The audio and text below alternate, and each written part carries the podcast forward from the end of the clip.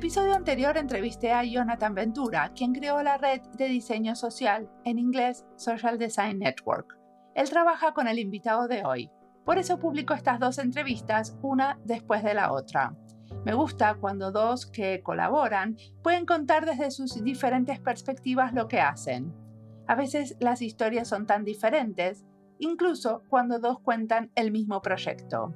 Y a veces hasta son complementarias.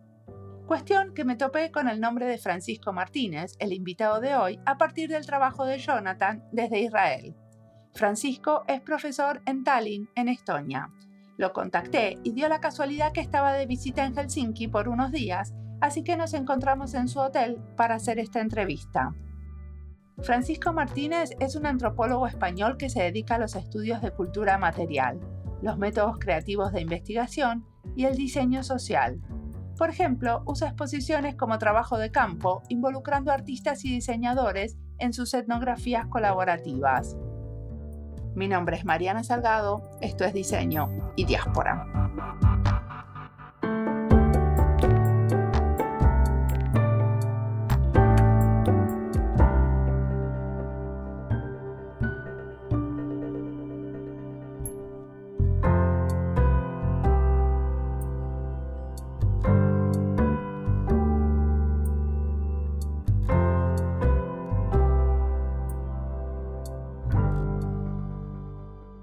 Pues yo me llamo Francisco Martínez, soy antropólogo y trabajo con la cultura material, sobre todo estudio cómo las cosas duran en el tiempo y lo hago a través de experimentos eh, etnográficos, desde exposiciones a instalaciones a, colaboraciones varias con gente que no tiene background, ah, no tiene, digamos, una educación o trayectoria en la, en la antropología o, o experiencia etnográfica y sin embargo son capaces de desarrollar e, el ojo antropológico. Igual que, igual que está el ojo artístico y el ojo poético y el ojo del diseñador, también hay una cosa que es el ojo antropológico, una manera de observar y a veces participar en, en, las, en las relaciones entre lo material y lo humano, entre personas y entre lo individual y lo colectivo y entre lo, lo humano y lo no humano en, términos eh, de, de, diferentes especies y pero escúchame, lo que haces es, o sea, como vos te considerás como un curador que haces esas exposiciones o eh, un educador o qué es lo que haces durante tu día de trabajo. Porque yo entendí que habías abierto un máster en diseño social y que me ibas a contar de eso y de la red de diseño social y otras cosas de diseño. Yo puedo hablar mucho y eso viene de herencia de mi abuelo. Podríamos hablar incluso de, en, términos personales, de que mi abuelo era un gran, lo que se dice en inglés, storytellers, contadores de historias. Y, yo te, podría relacionar mil cosas, que es, que es a lo que me dedico, a conectar. Yo soy un conector. Y, el, mayor talento que tengo es a hacer que, que personas que no se conocen se conozcan, que objetos que no se conocen eh, se hagan amigos, etc. Yo, soy, yo tengo un doctorado en antropología, vivo en Tallinn, trabajo en la Escuela de Arte Estonia y he creado un nuevo programa de máster en diseño social. Esa es la respuesta corta. Perfecto, me encantan las respuestas cortas porque entonces podemos dialogar. Entonces, ¿qué te llevó al diseño? Al diseño me llevó el interés en, cómo las transformaciones sociales tienen un, ecomaterial en, términos de, resonancia, pero también un, ecomaterial a, través de, conectores y de aceleradores, porque a veces los objetos o las infraestructuras aceleran esas transformaciones sociales. Y hablo de transformaciones porque no me gusta la palabra cambio. El cambio conlleva una idea modernista, heroica, de, teleológica, de principio final, que, está muy lejos de lo que ocurre en realidad. Y también me llevó al diseño a la envidia. La, envidia que tengo de, cómo los eh, diseñadores intervienen en lo que estudian, que es una cosa que los antropólogos eh, no hemos hecho lo suficiente por, la ambición de, ser eh, una, una, ciencia, una ciencia social. Entonces siempre manteníamos una especie de objetividad delusional, una, una objetividad pretendida eh, que era el de no intervenir, no debemos intervenir en lo que estudiamos porque si no lo vamos a influenciar cuando siempre estamos influenciando lo que estudiamos o inventando lo que estudiamos o construyendo. Entonces los diseñadores tienen una capacidad de materializar conceptos y una, una, capacidad de intervenir en lo que estudian que, que es muy atractiva para, para mí. Pero si entendí bien, vos, es, o sea, es una de las críticas que le haces a los antropólogos, ¿no? Que investigan pero no se ensucian las manos. Y propones que los antropólogos y los diseñadores tendrían que trabajar más juntos. Entonces entiendo que ahora estás armando un proyecto con refugiados eh, que eh, tiene que ver con esta red de diseño social. ¿Me querés contar de ese proyecto? Bueno, estás tocando cosas eh, muy, muy complejas y al mismo tiempo me, me pides respuestas. Es como Twitter, ¿viste? Tenés que saber sintetizar. y, por, y además, para complicarlo todavía más, yo me siento mucho más cómodo en el sillón donde estás tú, en el de hacer la pregunta que en el de responderlas. Bueno, eh, hace unos meses em, empecé un proyecto con dos eh, compañeras, dos amigas de ahí de Tallinn, que era un curso con, con, niños ucranianos en la escuela libre, que ha sido creada ah, por el Estado estonio para eh, que los refugiados de, la guerra de Ucrania continúen con su educación mientras dure la guerra. Entonces han creado una escuela para 800 niños ahí en el centro de Tallinn. Y en, en la Academia de Arte desarrollamos un curso con estudiantes para colaborar, estudiar, jugar, ah, crear talleres con, con, esos niños, para, más que nada para entender su experiencia, porque en, de momento no somos capaces ni, ni, ni, debemos ambicionar dar lecciones a nadie, ni, ni, ni, proveer soluciones ni siquiera. Era más como entender su experiencia y, que lo, y ayudar modestamente a que se integren en la sociedad estonia. Y es parte de, de la red de diseño social europea que ha sido creada hace unos años y que tiene como, como ambición articular el campo, un campo que, ha sido emergente durante muchos años, pero siempre le ha faltado cierta coagulación, porque eh, éramos una serie de personas que hacía ciertas intervenciones o que colaboraba con instituciones aquí, allí, digamos en Budapest, en Berlín, en, Jerusalén, en, en, Italia, en diferentes ciudades y países, pero siempre nos faltaba esa articulación, que es un poco lo que le falta también a, a los antropólogos y a los diseñadores cuando colaboran. Es decir, hay antropólogos o etnógrafos que, que son contratados por compañías privadas, incluso por instituciones, para ayudar en, los primeros, en las primeras fases de, los procesos de diseño, sobre todo para conseguir eh, información, data y, y, tal. Y al mismo tiempo, a veces los antropólogos utilizan calculadoramente a los diseñadores, digamos, para visualizar o materializar sus etnografías. Lo que falta la equipación de ese terreno, de esa intersección, de ese terreno eh, intermedio, que cada vez se va achicando porque las fronteras de la antropología, las fronteras del diseño se han ido expandiendo, sobre todo el diseño, como, como tú bien sabes, en los últimos años. Y esa articulación, eh, yo modestamente con otros compañeros como Eva Berklund aquí en Tallinn o como Tomás Criado, antes en Berlín, ahora en, en, en Barcelona o Adolfo Estalella, hemos contribuido a, articular. Y eso me lleva a la segunda red, y estoy hablando mucho, lo sé. Pero yo no quería, yo quería volver al caso, quiero volver a lo que están haciendo con los refugiados ucranianos. Eso es algo, ¿cómo se beneficia ese proyecto de ser parte de una red? ¿Eso es algo que también van a replicar en otros países? Lo que hicimos fue un prototipo de curso uh, durante un par de meses eh, que tenía tres lo locali localizaciones, en Tallinn, en Budapest y en Jerusalén. Entonces, en paralelo, eh, desarrollamos un, un, curso parecido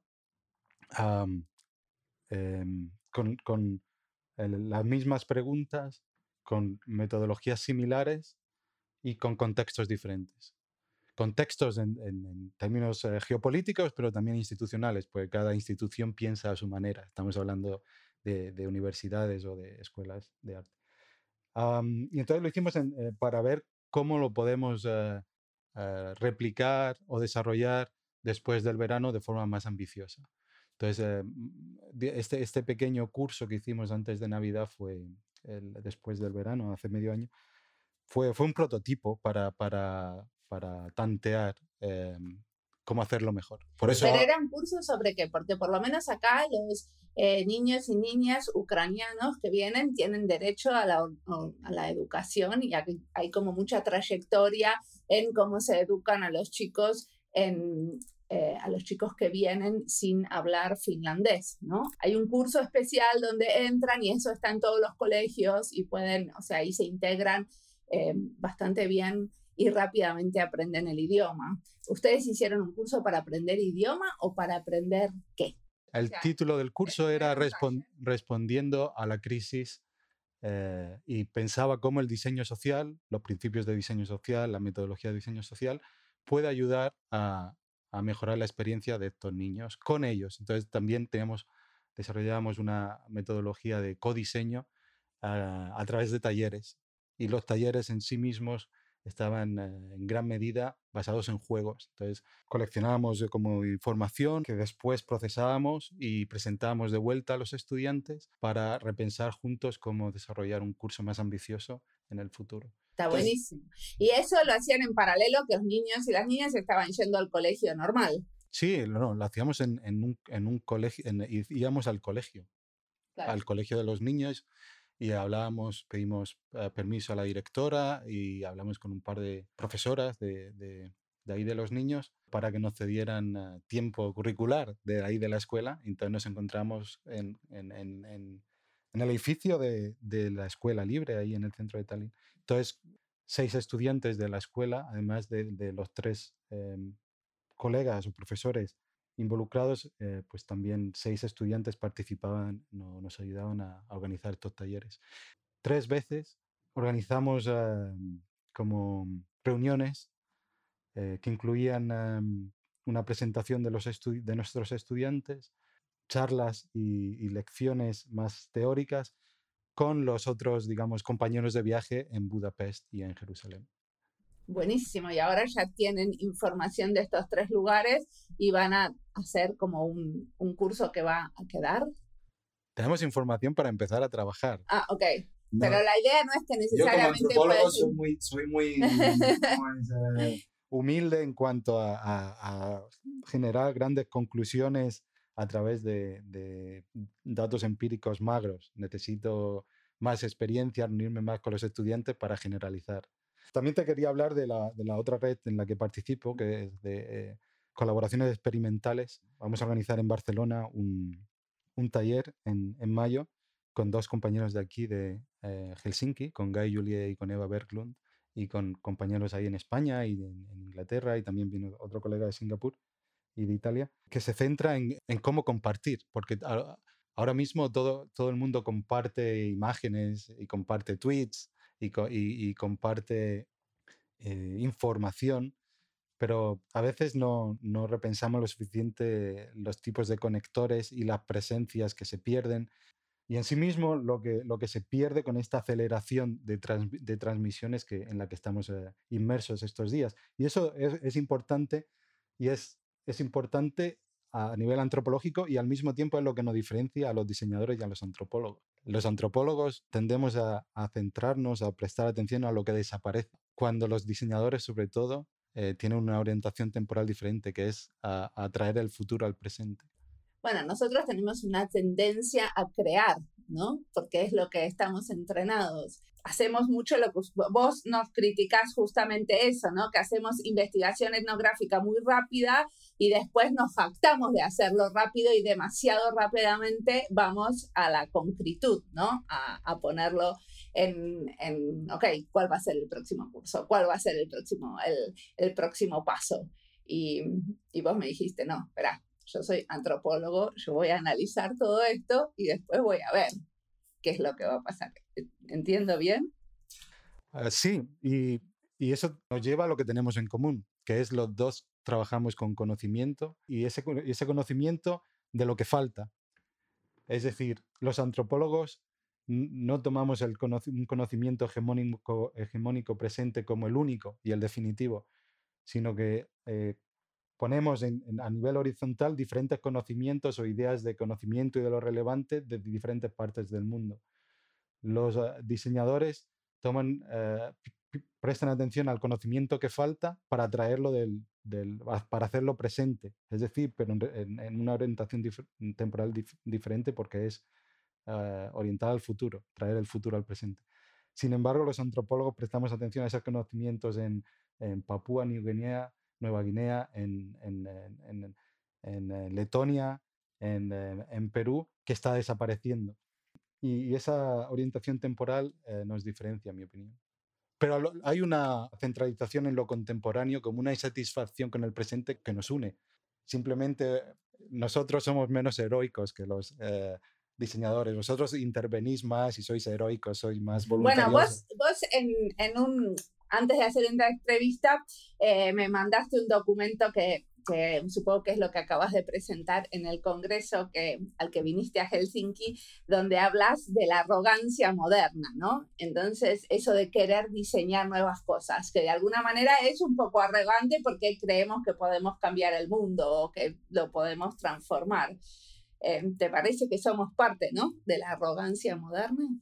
Bueno, el, el, el, diseño hegemónico eh, que, que, todavía pervive aparece con la modernidad y la idea esta del, del em, humano voluntarioso e individual que puede cambiar las cosas, con la idea de cambio en sí mismo. Sin embargo, esos ideales de la modernidad se han demostrado ya obsoletos, además de insostenibles. Por eso hemos llegado al, punto en el que igual la mayor revolución posible es la de decrecer o la mayor revolución posible puede ser en algunos contextos la de mantener ciertas cosas como los lazos entre personas o como las infraestructuras. en, lugar, de crecer y de crear constantemente, en lugar de identificar innovación con, producir, crear, crecer, yo a todo eso le, lo cuestionaría a, través del gesto del rey, como, eh, como reconfigurar, rediseñar, eh, rehacer, en algunos casos incluso decrecer. Eh. Bueno, eso es lo que propone nuestro amigo Guy Julier, ¿no? Que hay que diseñar para el decrecimiento. Pero vos también hablas que, em, que existe una cosa como el design washing o el lavado de diseño o lavar a través del diseño, ¿no? Que yo lo entiendo como esto de poner diseño bello y sonriente para esconder problemas un poco más profundos eh, y sistémicos. ¿Dónde ves eso? Porque eso vos lo mencionás en, en, en ese artículo como que hay una manera de usar diseño para esconder los problemas más sistémicos y agudos que tiene nuestra sociedad. De hecho, e, ese texto que te mandé es de la última entrevista que di hace, hace unos meses en una revista de, de arquitectos. Como ves, me lo leí con mucho cuidado. bueno, contame un ejemplo de arquitectura. Y, y, es una de las cosas en, en, en, común, modestamente, porque Guy está, Guy Julien, nuestro amigo, está en, en, otro nivel y él es un diseñador, diseñador, no como yo, que es la, atención a, las, estructuras de las cosas, no simplemente al, al momento o a superficie, sino a, las relaciones estructurales de, las cosas, es decir, a los marcos económicos, a cómo los discursos se materializan en, la vida cotidiana de las personas, etc. Un ejemplo me pedías. Mis dos últimos proyectos, que es el que he presentado eh, esta semana, por cierto, han, sido en, eh, en, la parte Estonia, en la parte eh, rusa, digamos, de Estonia, que es el este, con la que hace frontera entre Estonia y Rusia. y allí en los últimos dos años he, desarrollado dos investigaciones colaboradoras, colaborativas, perdón. Una con, una, diseñador, una diseñadora y, la otra con artistas. Con la diseñadora, que es como urban designer, diseñadora urbana, eh, hemos estudiado la demolición de edificios en, una zona minera que ha perdido dos tercios de su población. Ha pasado de 89.000 habitantes a 33.000. Y eso nos lleva otra vez al discurso de antes, a cómo de crecer, incluso no volver a crecer, sino para, para sobrevivir, como repensar el, nuestro tamaño y cuáles son las prioridades, sobre todo cuando todos estos discursos de abundancia, de voluptuosidad, se han demostrado como insostenibles. La otra investigación que, he hecho en paralelo ha sido visitar sótanos He visitado 32 sótanos con, con tres artistas, Torgurov, uh, Ana Skodenko y, Daria Popolitova, y hemos creado ya una instalación que presentamos en Riga hace unos meses y este año tenemos dos exposiciones más, estudiando qué tipo de cosas la gente guarda uh, en los sótanos, ahí en la frontera entre Estonia y Rusia, qué podemos entender de las identidades de esas personas y de las relaciones familiares, pero también de cómo la gente utiliza los sótanos, estos espacios eh, oscuros bajo tierra o bajo edificios, para ah, negociar transformaciones sociales o también para negociar nociones de transparencia, lo que es transparente o no. Entonces son como tecnologías temporales y de invisibilidad o inatención, un sótano. ¿Por qué negociar? Eh, no, entiendo qué es lo que se negocia en un sótano. Por ejemplo, la identidad. Entonces eliges qué, cosas están en tu casa y qué cosas están en el sótano. Aún así no las tiras, porque igual era de tu abuelo, de tu abuela y te sientes culpable o te sientes una ah, relación de obligación con esa, con esa cosa que va más allá del valor material.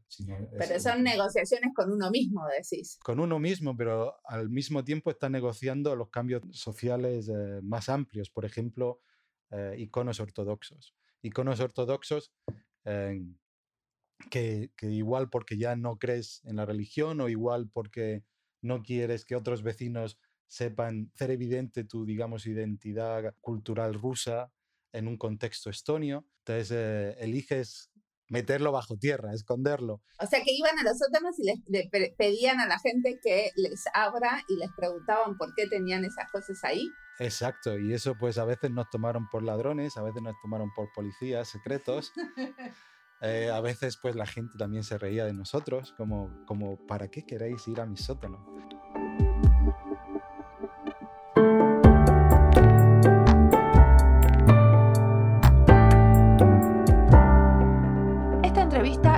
Las listas Antropología y Diseño, España y Diseño e Investigación en Diseño. Las listas son una manera de entender el contenido de este podcast y a la vez que les sea más fácil navegar entre los 400 episodios.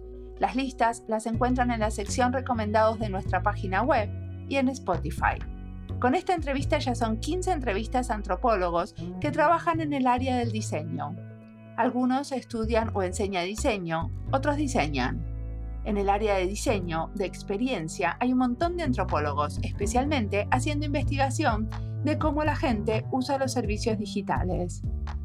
Sigamos ahora escuchando a Francisco, que tiene mucho para contarnos.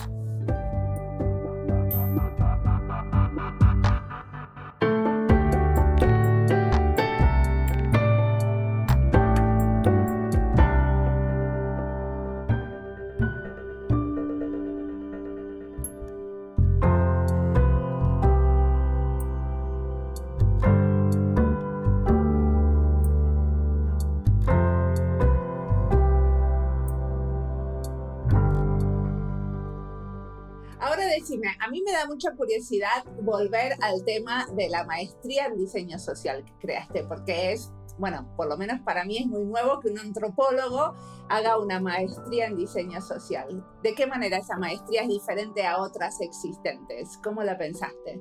Pues esa, esa maestría en diseño social es diferente porque no solo da herramientas a los estudiantes, en, su mayoría diseñadores, a, hacer investigación social, sino también a repensar el impacto de, su trabajo, de sus intervenciones. Entonces, ese gesto reflexivo, autorreflexivo, de cuál es el impacto en esta comunidad de mi intervención. O hasta qué punto es sostenible lo que hago una vez que, digamos, la fecha de caducidad del proyecto llega. Es decir, ¿qué pasa después? Del fin del diseño, digamos. O sea que hay como más, eh, más hincapié en la evaluación y, y en el momento de después de diseñar. Exacto, en la evaluación y en el proceso, lo cual lleva a la complicación de la interdisciplinaridad, porque estamos hablando de combinar a profesores que son antropólogos, que son diseñadores, que son como urban planners, que son ah, que tienen estudios culturales o, background en, eh, en, historia y en em, incluso en diferentes ramas del diseño, diseño gráfico, eh, diseño de servicios, diseño de productos. ¿Cómo crear un marco eh, evaluativo que funciona a la hora de, digamos, de, de cómo es calificar, cualificar las tesis de, maestría, por ejemplo? Es decir, si y además, en una de las diferencias de, este programa es que las tesis de maestría, cuando al final de dos años tienen que presentar su tesis, pero esas tesis tienen que, que esas tesis tienen que cumplir, esa es. Pues tienen que cumplir al menos cuatro de cinco puntos. Tienen que ser colaboradoras, colaborativas, tienen que ser eh, sostenibles, tienen que ser éticas, tienen que ser multimodales, y tienen que ser eh, experimentales. Al menos cuatro de esos cinco elementos tienen que cumplir. ¿Qué significa? Que una tesis, por ejemplo, no tiene por qué ser escrita. Puede ser también en forma de producto o de vídeo o de eh, música. También que tiene que ser colaboradora. No tiene por qué tener un documento escrito porque, por ejemplo, en, en la Universidad de Alto, donde yo estudié, muchísimas veces hacemos un producto o servicio de diseño pero sí o sí tiene que tener una parte escrita la tesis. ¿Ustedes no tienen una parte escrita? La parte escrita puede ser mínima a nivel de introducción o de, o de enmarcamiento, pero la, digamos, el centro de, la tesis puede ser no verbal.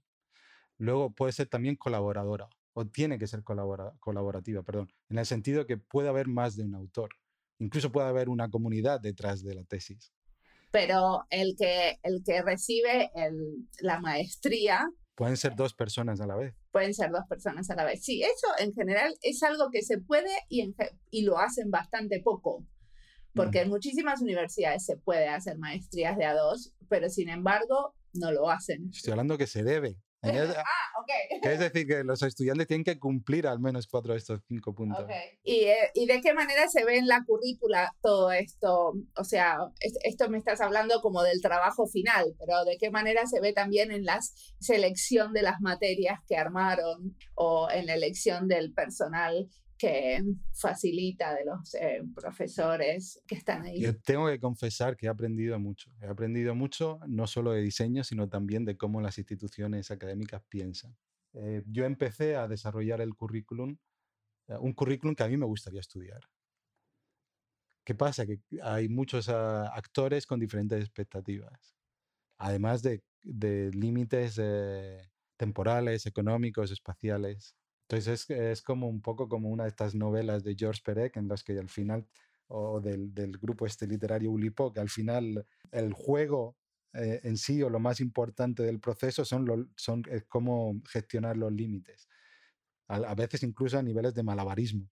Al final, pues eh, tienes que incluir eh, las, las agendas de diferentes personas a diferentes niveles jerárquicos bueno, de hecho tenés que incluir a los profesores de la, la, universidad que ya tenés, ¿no? Supongo que no puedes contratar todos profesores nuevos, aunque hagas una maestría nueva. No sé cómo es para vos. Sí, además de eso, con limitados recursos económicos, también eh, tienes que tener en cuenta que no hay ninguna, ninguna, no hay ninguna maestría en diseño social en la región. Entonces estamos eh, contratando a personas que, como te decía antes, tienen educación y experiencia en, antropología, en diseño gráfico, en diseño de, en, como la planificación de ciudades, en la planificación, en el diseño de servicio, pero en sí no hay ningún diseñador social porque no existe esa, ese título todavía. Sí, claro, pero existen algunas maestrías, como por ejemplo Alto tiene Creative Sustainability, ¿no? Creatividad sostenible, que de alguna manera es bastante cercano al diseño social. No se puede decir que no. Lo que todos tenemos en común, toda la gente que, que está involucrada en el, en el programa de máster, como un campo de trabajo. Un campo de trabajo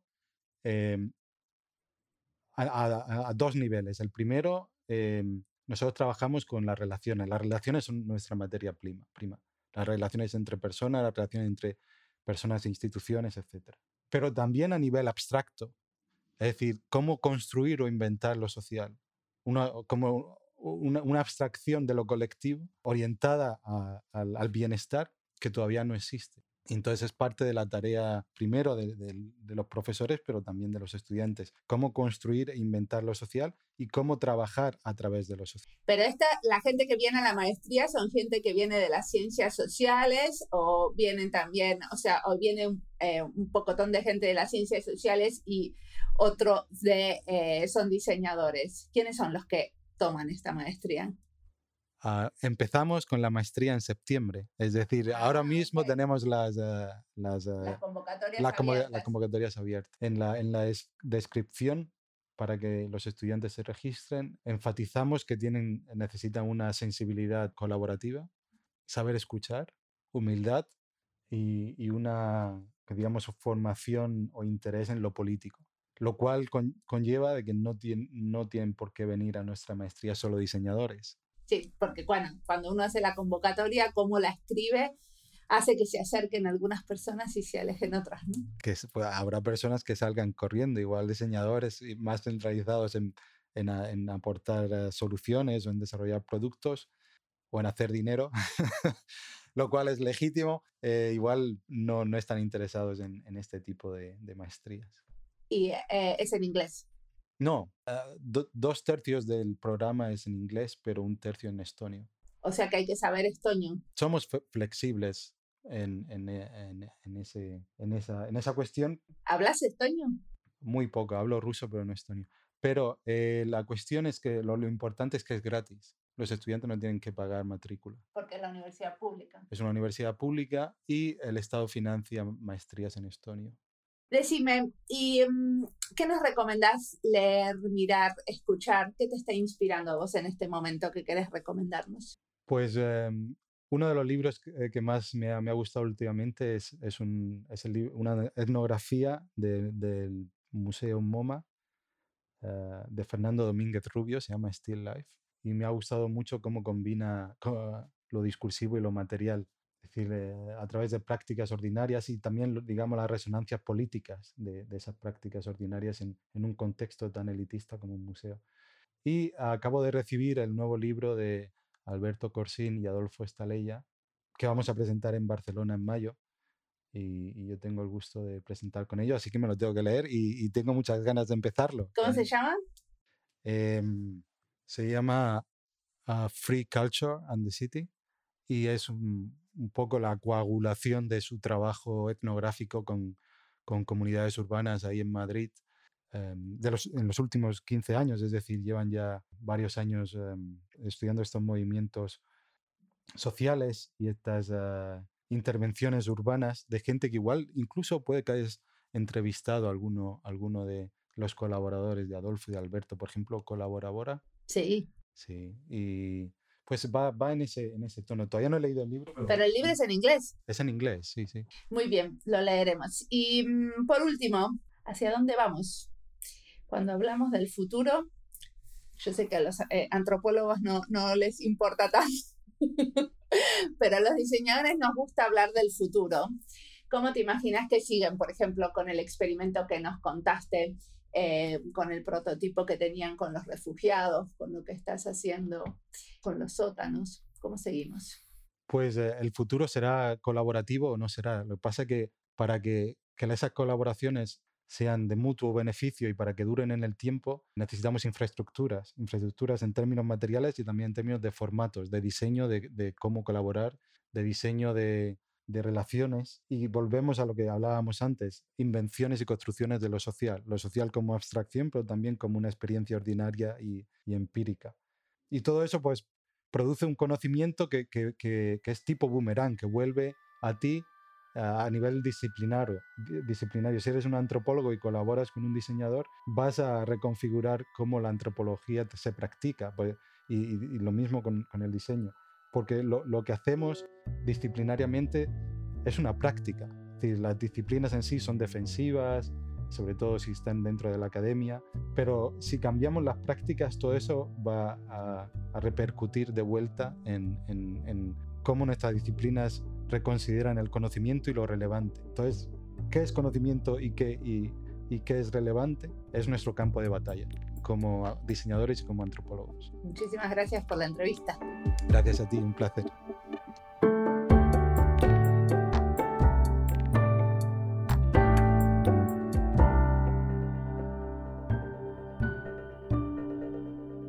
Con Francisco me quedé con ganas de seguir charlando. Seguramente se dé, ya que vivimos cerquita.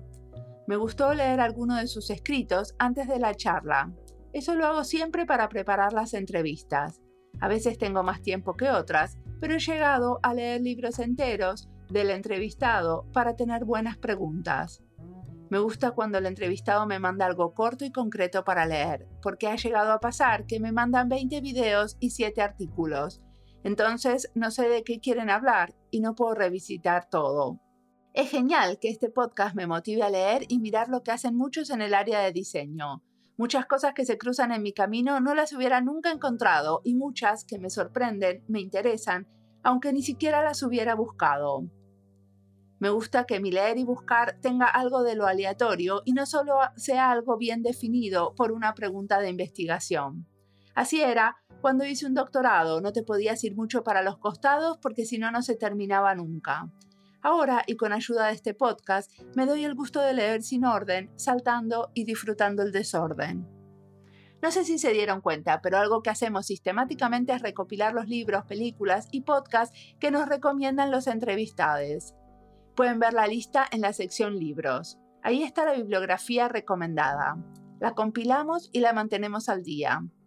Otra cosa más que hacemos es recomendamos algo de lo que nos recomiendan en Instagram. Por ejemplo, si hoy sale la entrevista de Francisco, mañana en Instagram publicamos algo de lo que él nos recomienda. No todo, hacemos una selección, porque muchos cuando pregunto qué los inspira en este momento, que quieren recomendar, se desprenden con tres podcasts, diez libros y cuatro películas. En la lista ponemos todo, en Instagram seleccionamos una sola cosa. Por último, cada año también nos fijamos qué libros se recomendaron mucho, se repiten entre nuestros invitados y publicamos esta selección. Les cuento un poco todo esto, porque a veces no se ve el trabajo que hacemos, o para todos no es visible, porque no todos nos siguen por todas las redes. A veces, como hoy, me acuerdo que quizás esto nunca lo conté.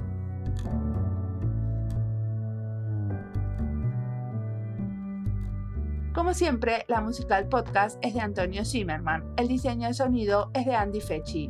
Este podcast está publicado con licencia creativa común con atribuciones. Esto fue Diseño y Diáspora. Pueden seguirnos en nuestras redes sociales en YouTube, Instagram, LinkedIn y Twitter o visitar nuestra página web diseñoydiaspora.org. No olviden recomendarnos. Nos escuchamos en la próxima.